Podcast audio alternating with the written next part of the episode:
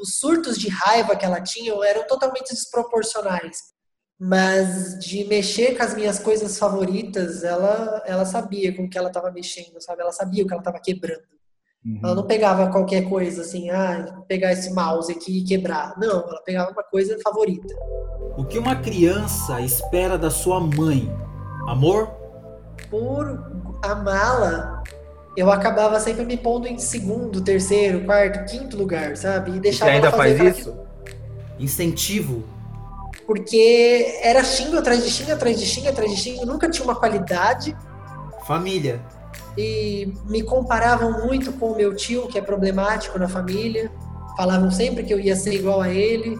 Mas nem sempre é assim.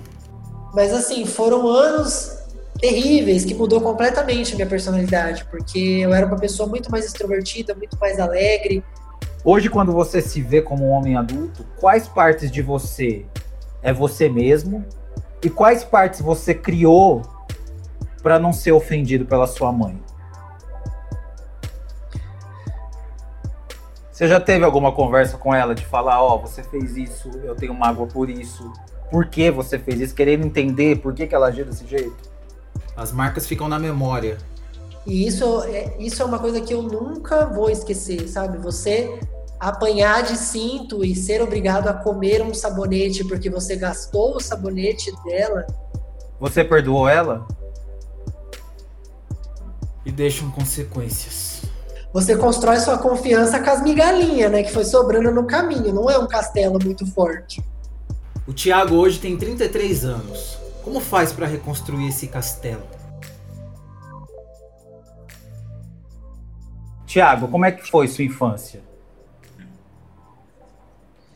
Ah, então, ela foi meio conturbada porque a minha guarda era compartilhada. Então, uhum. tinha épocas que eu estava na casa da minha avó, tinha épocas que eu estava na casa da minha mãe, mas sempre que eu morava com a minha mãe, nunca era um período muito longo, porque ela não tinha paciência, ela não sabia lidar, ela não concordava com a educação da minha avó, mas também preferiu sempre viver a vida dela. E aí ela, no fim, acabava sempre que eu voltava para casa da minha avó, porque não dava certo de ficar com ela. E seu pai? Meu pai sempre foi mais alheio. Me... Ele. Tenho poucas lembranças já dele. Era uhum. bem quando eu era bem pequeno que ele era mais próximo. Mas ele tinha muita mágoa da minha mãe, e acho que ele via muito da minha mãe em mim, e uh, não gostava que eu gostava dela, então ele sempre tentava me atacar falando sobre ela. Você meio que ficava num fogo cruzado, então. Então ele foi viver a vida dele e dane-se filho.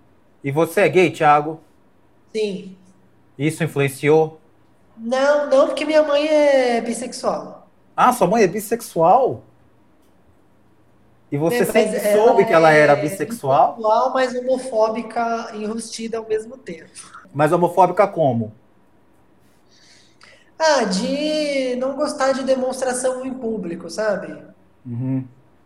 Mas nunca te, mas... te falou nada da sua orientação? Não, não, isso, quanto a isso, não. Disso, não. E hoje você conversa com ela? Ela tá viva? Não, não tá. Meu pai e minha mãe foram pais com 14 e 15 anos. Só por aí você já vê que o, o, o trem já estava descarrilhado, né? É, tô rindo de nervoso. É, assim, é uma história bem complicada. Meu pai nunca se relacionou bem com os meus avós.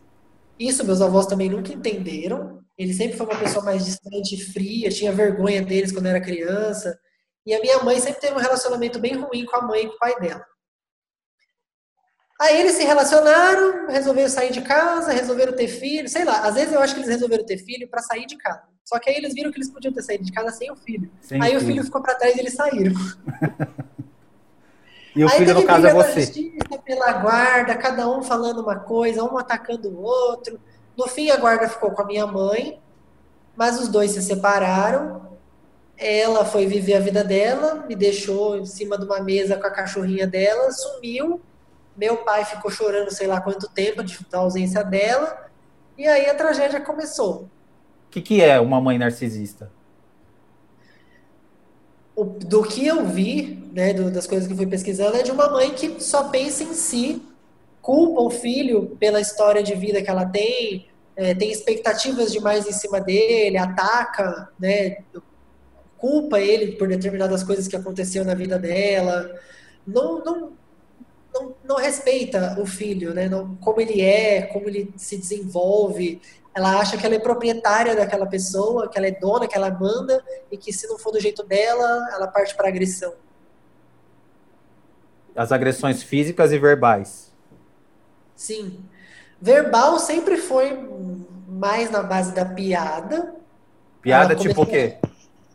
Ah, quando eu era mais gordo, ela, ela não gostava da minha aparência, porque eu sempre fui mais infantiloide quando eu era criança, isso incomodava ela, ela me chamava de retardado.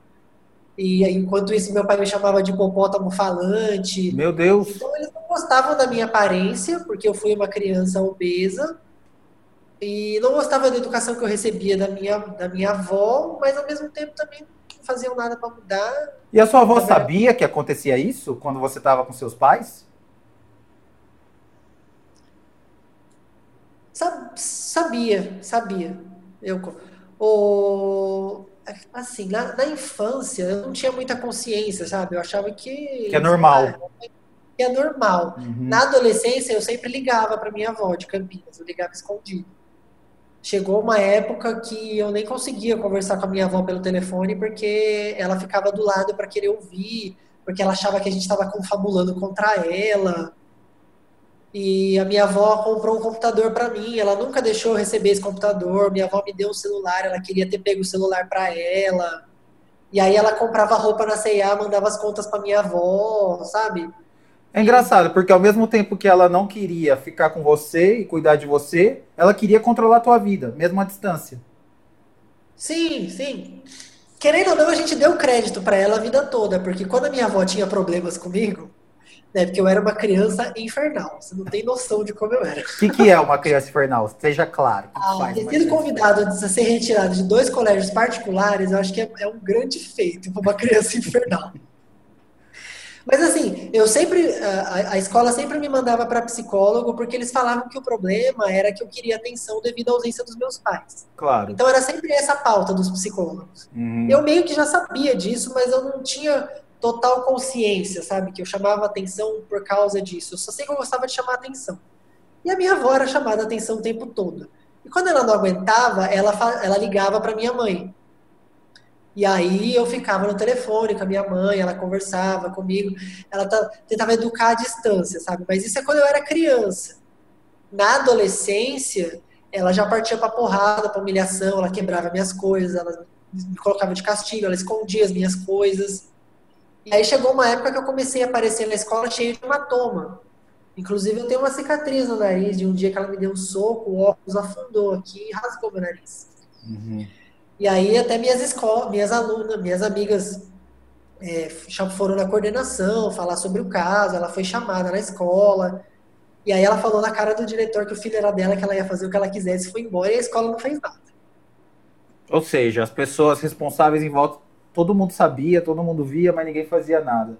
Você falou que ela jogava suas coisas fora e quebrava suas coisas. Que coisas ela jogava e quebrava? Ah, o que tivesse na frente, qualquer coisa. Geralmente é uma das minhas coisas favoritas. Eu lembro tipo... muito, muito bem. Assim, ela não. Os surtos de raiva que ela tinha eram totalmente desproporcionais, porque quando eu morava com ela eu já não era mais uma pessoa que chamava atenção, que era bagunceiro na escola. Eu estudava, só que eu tinha dificuldades. E às vezes você dá aquelas bancadinhas, sabe? Você não faz uma lição, você não estuda tantas horas para uma prova, não era nada demais. Só que para ela aquilo era motivo de muita porrada, muito xingo. E aí ela pegava as minhas coisas e quebrava. Eu lembro muito bem dela pegar minha sacola com Digimon, que transformava, era uma das coisas que eu mais gostava naquela época. Ela pegou e malhou eles com tudo no chão. Ela pegou todos os meus Cavaleiros do Zodíaco e escondeu no armário dela em cima que eu não podia pegar. E sabe, a, a, ser tá tratado daquele jeito, eu, eu, falava, mas gente, foi tipo uma lição de casa que atrasou. Tipo, acho que nem a professora sabe que essa lição de casa tá atrasada. E você sentia que ela tinha um, um prazer em fazer aquilo? Que ela ficava feliz em quebrar as coisas? Não, não, eu não não me recordo se existia esse prazer, sabe? Mas de mexer com as minhas coisas favoritas, ela, ela sabia com o que ela estava mexendo, sabe? Ela sabia o que ela estava quebrando. Uhum. Ela não pegava qualquer coisa assim, ah, pegar esse mouse aqui e quebrar. Não, ela pegava uma coisa favorita. É engraçado, né? Porque você me contou essa história do Digimon. Talvez se você chegar numa roda de pessoas e contar, todo mundo vai falar: ah, não acredito que essa história do Digimon marcou ele desse jeito, que besteira. Mas só quem já teve uma experiência desse jeito sabe o que, que é. Porque na verdade não é o Digimon, é o que aquilo representava para você. Sim. E eu não, não, não fui, não, eu não estava acostumado a, a, apanhar daquela maneira, sabe? Era muito desproporcional. Era tapa, era coisa que ela jogava, era chute, se eu caía no chão ela chutava e constantemente retirando as minhas coisas, né? ela não me deixava mais ter tanto contato com a minha avó. Então, aquilo foi somando, sabe? Era, era totalmente desproporcional. Se você, sei lá, assistisse um, um episódio de um desenho escondido porque ela falou que não era para assistir, ela te espancava, sabe? Uhum. Não era uma coisa, ai menino, você assistiu. Não, era já era porrada, e era um monte de xingo, e era uma coisa muito desproporcional. E ao mesmo tempo, às vezes, ela era super carinhosa. Era estranho, porque de manhã ela fazia uma mesa de café da manhã para mim, e no final do dia ela me tratava como se eu fosse um lixo. E como que faz? O que me marcou falar. mais eram, eram as agressões físicas até que o um dia eu falei, chega, eu não aguento mais, eu vou embora. Vou voltar a morar com a minha avó. Eu estava no começo do ano, sei lá, acho que era março. E aí ela ficou puta da vida e falou: Não, ah, é, você vai embora, então você vai embora amanhã. E aí eu tive que abandonar a escola, que era a única coisa boa que eu tinha naquela cidade. Eu estudava no Liceu Salesiano, onde gravava Sandy Júnior, sabe? Sei. Gente, aquele colégio as pessoas que estudavam naquele colégio, aquilo ali para mim era, era a única coisa que me mantinha viva naquela cidade. Porque eu, eu fazia questão de passar o dia todo na escola. Eu fazia, eu estudava de manhã até meio-dia, depois eu começava os plantões de dúvida da uma até às seis da tarde, e eu ficava lá o dia todo. Então, eu criei laços muito fortes com meus amigos, eu tinha o hábito de ficar lá, porque eu não queria ir para casa. E aí, de um dia para o outro, eu tive que me despedir de todo mundo, sair da escola, sair do meu inglês, sair da minha rotina voltar para São Bernardo do Campo, porque é, ela não queria esperar acabar o semestre, sabe? Ela ainda me prejudicou na escola. E aí eu tive todo um problema de adaptação quando eu entrei num outro colégio em São Bernardo. Minhas notas foram lá pro chão. E, e essa mudança também me deixou uma pessoa mais introvertida, mais sem confiança, porque eu não tive aquela fase de começo de ano de conhecendo as pessoas, sabe? De repente eu fui jogada numa sala com todo mundo que já se conhecia de anos e eu era o perdido ali no meio, sabe? E foi até quantos anos isso? Eu, eu morei com ela dos, dos 13, acho, mais ou menos. É o, é o período de mais tempo que eu morei com ela. Dos 13, acho que aos 16. Foi pouco tempo. Foi de 99 a 2001. Mas assim, foram anos terríveis que mudou completamente a minha personalidade, porque eu era uma pessoa muito mais extrovertida, muito mais alegre, e depois eu me tornei uma pessoa muito mais quieta, introvertida, que é paradona, sabe? Meio que, nossa, ninguém vai gostar de mim, não tenho confiança. Porque era xingo atrás de xingo, atrás de xingo, atrás de xingo, nunca tinha uma qualidade. E, assim, tinha que fazer as tarefas de casa, dela e da mulher dela com que ela morava na época, e nunca estava bom o tanto de tarefa que eu fazia, ela vivia me chamando de vagabundo, falando que eu não fazia nada, até que chegou uma época que eu comecei a anotar num bloquinho tudo que eu fazia. Tava dando 15, 20 tarefas num dia.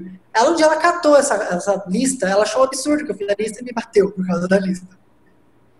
Você estava num nível de paranoia tão grande que você estava criando provas. É, é, não sei. Ela ainda me fazia trabalhar no bar dela de madrugada. Eu era menor de idade, ela ainda me botava para trabalhar numa casa noturna de música ao vivo à noite.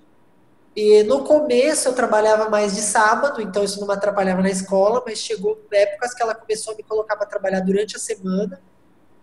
E eu lembro muito bem que teve um dia que eu estava com sono, tinha aula no dia seguinte, eu falei, mãe, eu quero ir dormir, eu tô com sono. Ela estava deitada dormindo e ela falou, não, você vai trabalhar, porque eu estou cansada.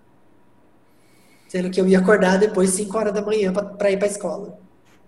E quando você resolveu tomar a decisão de não falar mais com ela, de ter o contato zero, por que você tomou essa decisão? Foi... Teve um. Quando eu comecei minha faculdade em 2012, ela pagou os primeiros seis meses. Uhum. E aí, do nada, ela falou que não ia ajudar. Foi a única ajuda que ela deu a vida inteira. Isso é uma coisa que eu sempre guardo de rancor, porque a mãe dela pagou coisas para ela a vida inteira. Deu a casa dela, pagou a faculdade dela, fez tudo por ela, mas pelo filho dela ela nunca fez. E do nada ela falou que não ia mais fazer, minha avó não tinha condição, minha avó pagou por um semestre, depois eu tive que fazer o FIES, eu fiz o financiamento, e aí acabei continuando a faculdade, fui tudo por conta própria, pós-graduação a vovó pagou, só que chegou na época da, da pós-graduação, a gente estava com condição financeira muito ruim, eu não estava conseguindo trabalhar por causa da faculdade, o ano anterior teve muitos estágios longe, não tinha como manter tudo ao mesmo tempo, então eu estava desempregado, precisando de dinheiro, precisando pagar até mesmo a parcela do FIES. E aí eu pedi às vezes ajuda para ela financeira e ela negava, ela falava que eu só procurava ela por causa de dinheiro, que eu era interesseiro, que ela não tinha, é, ela não tinha obrigação alguma de me ajudar. Aí chegou a época que a minha avó faleceu e eu fiquei sem ter onde morar. Meu tio, que já era outro problema da família, me expulsou da casa dela, tomou a casa, me jogou na rua. Então eu fiquei sem casa, no meio de uma pós-graduação, sem saber o que fazer da minha vida. Quem me acolheu foram os meus sogros. E ela, tipo, não tomou satisfação, não quero saber, não tenho obrigação nenhuma de te ajudar. E aí foi a hora que eu decidi. Eu falei, gente, se vem com um filho na rua, da amargura, ela vai ajudar, então para que, que eu quero contato com esse ser humano, né? Amor ela não vai dar. Dinheiro também não. Então, para que, que eu quero isso, né? Para ficar me sentindo mal? Aí eu cortei o relacionamento e nunca mais falei com ela, acho que desde 2016. Você já teve alguma conversa com ela de falar, ó, oh, você fez isso, eu tenho mágoa por isso, por que você fez isso, querendo entender por que, que ela agiu desse jeito? Eu mandei um texto para ela. Quando ela me falou que eu era interesseiro, eu mandei um texto para ela falando que ela se fazia de vítima, que eu já estava de saco cheio dela se fazer de coitada. Porque tudo terminava sempre com a história de que, ai, seus avós roubaram você de mim, seu pai, não sei o que lá, eu era uma boa mãe, aí eu, eu abri mão de você por amor. E tipo, sabe, querendo sempre fazer meus avós serem os culpados. Era sempre assim. Ela falando mal dos meus avós, os meus avós tentando desmentir. E. Mas ficar com o filho mesmo nunca, sabe? Só se fazia de coitada como uma mãe coitada, injustiçada. Mas na hora do vamos ver mesmo, ela nunca estava presente, ela nunca estava ali. Mas o que, que ela te falava quando você questionava ela? Ah, que o problema era a educação que eu tinha. O problema era sempre eu. Sempre terminava com o problema sendo eu, porque ela era uma coitada. Eu tinha que compreender que ela era uma mãe coitada, jovem, que fez decisões ruins, que aí tiraram o filho dela, sendo que ela tinha ganhado a minha guarda na justiça, era para eu ter ficado com ela e ela optou por me deixar na casa dos meus avós. Aí ela inventou toda uma história de sequestro de filho. É uma loucura, sabe? Cada parente contava uma história, mas ela sempre se fazia muito de vítima, de coitada, mas quando eu ia morar com ela, ela logo me devolvia. Então, não dá para entender. Você falou antes que seu ponto fraco é justamente ela, que se ela vem conversar com você, você começa a se sentir mal. Você começa a se sentir com culpa. Você se sente o quê? Sim, porque eu sempre acreditei um pouco na história dela, sabe? Eu sempre tentei filtrar um pouco o que cada parente falou, mas eu sempre acabava ficando mais ao favor dela, porque ela sempre chorava, sempre parecia muito verdadeiro, sabe? Era uma coisa muito sofrida, eu não gostava de ver minha mãe sofrendo e tal. Então eu acabava sempre relevando, sabe? Falar, ah, tá bom, então, é, eu devo ser mesmo culpado, vai ver, eu só me comporto mal mesmo, vai ver, eu não sou tão bom mesmo, porque ela sempre só me criticou. E, e então, por amá-la, eu acabava sempre me pondo em segundo, terceiro, quarto, quinto lugar, sabe? E deixava Você ainda faz isso? Que... Não, porque eu não falo mais com ela. Eu faço questão de não falar mais com ela, porque eu sei que é um relacionamento que nunca vai me levar para lugar nenhum. Ela também não te procura. Ela procura, mas eu não respondo. Ela procura provavelmente por culpa, mas eu não quero mais saber. Você perdoou ela? Eu não sei. De, de, sinceramente, eu não sei o que significa o perdão. Eu acho que eu tenho muito rancor guardado dentro de mim e tô vivendo bem com ele, sabe? Não me faz mal. Como faz para viver bem com rancor? Essa é uma coisa que eu quero saber. É, porque o rancor me, me mantém afastado de quem me faz mal. Eu acho que quando eu, eu acabo perdoando alguém, eu acabo é, depois abaixando a guarda. achando que nunca nada aconteceu, sabe? Uhum. Abaixando a guarda e aí, pá, toma uma porrada outra vez, sabe? Então, acho que isso me deixa mais prevenido. E agora que você é adulto, quantos anos você tem? 33. 33 anos. Hoje, quando você se vê como um homem adulto, quais partes de você é você mesmo e quais partes você criou para não ser ofendido pela sua mãe? Nossa, que difícil.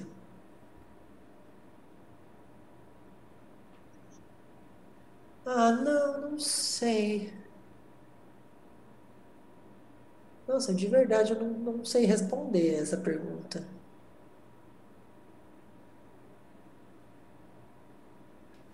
Difícil, eu não, não consigo imaginar uma resposta.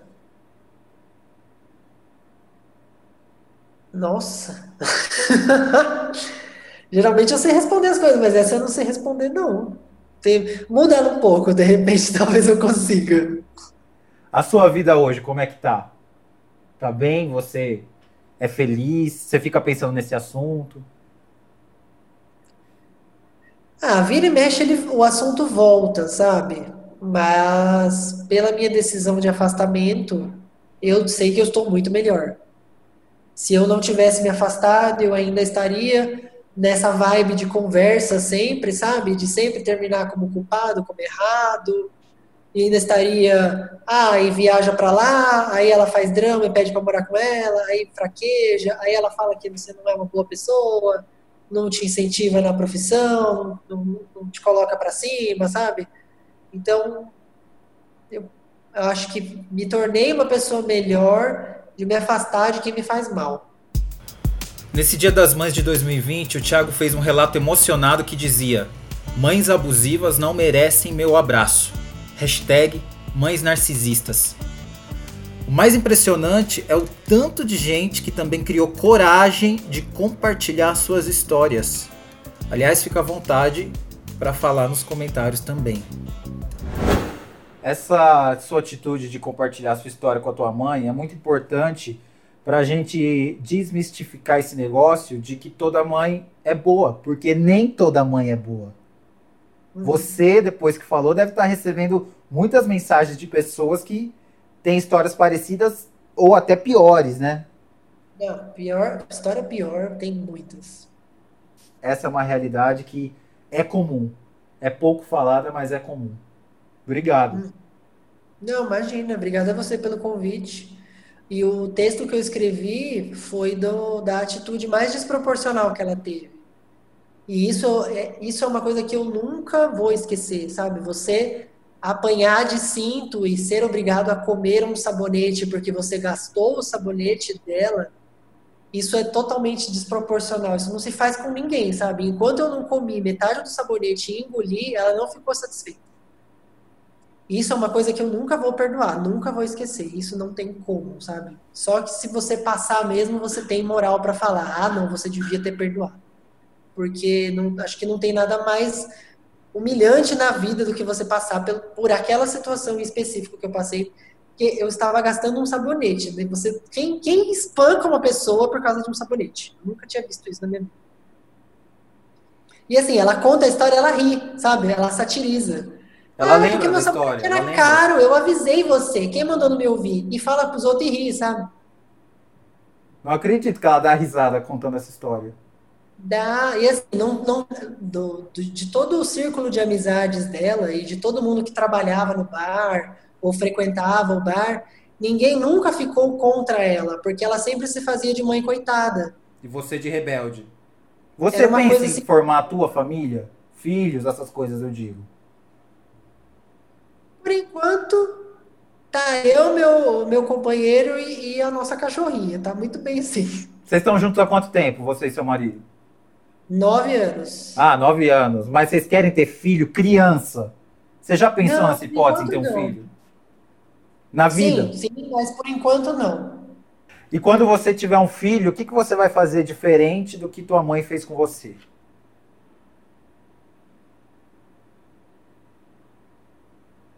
Primeiro eu vou estar presente, né? Porque não se cria filho por telefone, né? Ou por morar um mês e depois manda embora. Acho que é estar presente e ouvir, né? Acolher.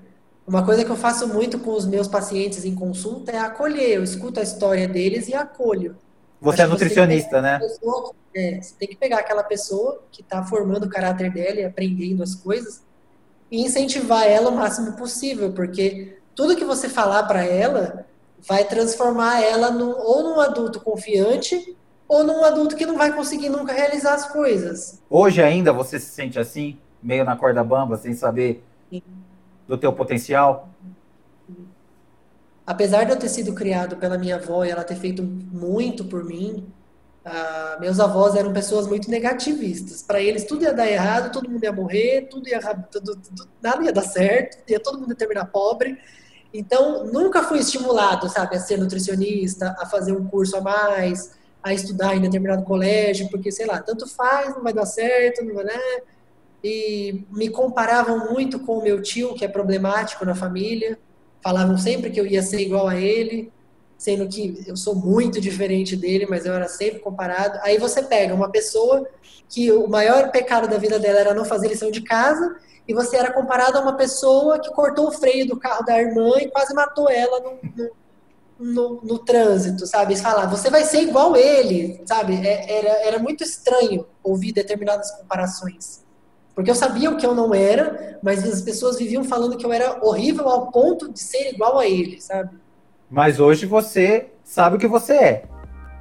Sim, mas né, você fica tipo, nossa, você constrói sua confiança com as migalhinhas, né, que foi sobrando no caminho, não é um castelo muito forte. Por isso que tá aí cada dia para recomeçar e pra gente tentar ser melhor. Mas as marcas ficam para sempre, né, Thiago? Essas marcas não vão embora nunca. Sim, sim, isso mesmo. Não, não, não.